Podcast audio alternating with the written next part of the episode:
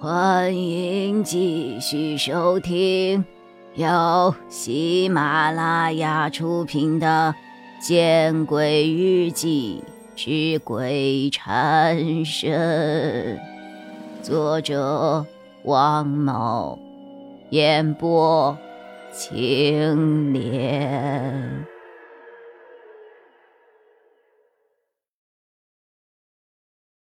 乔装打扮后的金吉明，一手拿着从古玩市场淘来的烟枪，一手提着满是脏衣服以及一些道具的肥料袋，来到了火车站。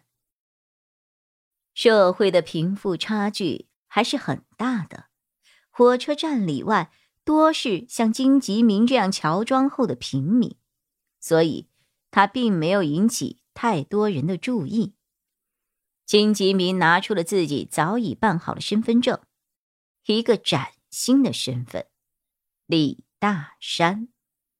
然后他去购票厅买了一张通往 M 市的车票，就老实巴交的坐在候车室里等候火车的到站。他买的是站票，他知道。这辆是唯一通往偏远西部的火车，现在应该是人满为患的状态。人越多，他越容易隐藏。一切都在他的计划之中。检票的人闻到他身上的气味，都有意的避让。他说话结结巴巴，更让人没有了和他沟通的心思。金吉明上了火车后。专挑人挤人的过道去，挤到了过道后，他不被人察觉的把票塞进了袋子的底部，然后又从袋子中掏出了一个老的掉了漆的水杯，一份皱皱巴巴的报纸。他把报纸垫在屁股底下，水杯放到腿上，然后从袋子里掏出了一本红皮的《二零一四年运程》。他假装津津有味的看了起来。他的身边都是一些社会的底层，他们原本想与金吉明畅谈一下国家大事，但是金吉明的结巴让他们都失去了与他聊天的兴趣。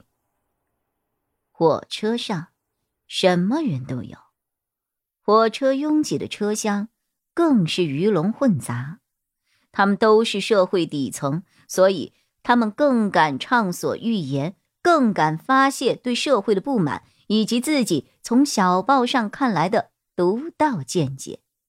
他们又怎么会想到，坐在身旁角落的，是一个国字号的巨贪呢？查票，查票，查票，查票啊！距离金吉明不远的车厢，有两个人的声音。传了过来，金吉明不用抬头，就知道是负责查票的乘警来了。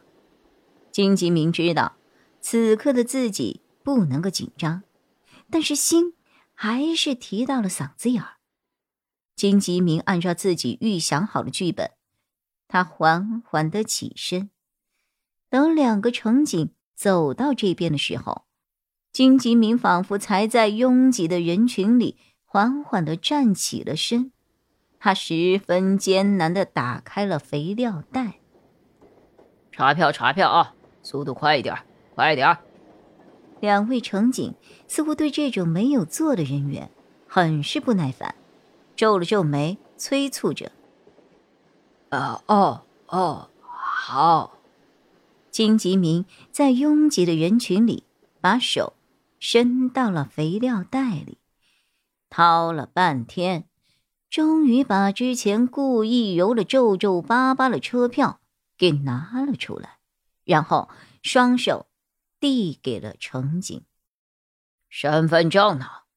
哦，在，在。”金吉明点了点头，又是翻了半天，仿佛真的找不到身份证一般，他额头直冒汗呢。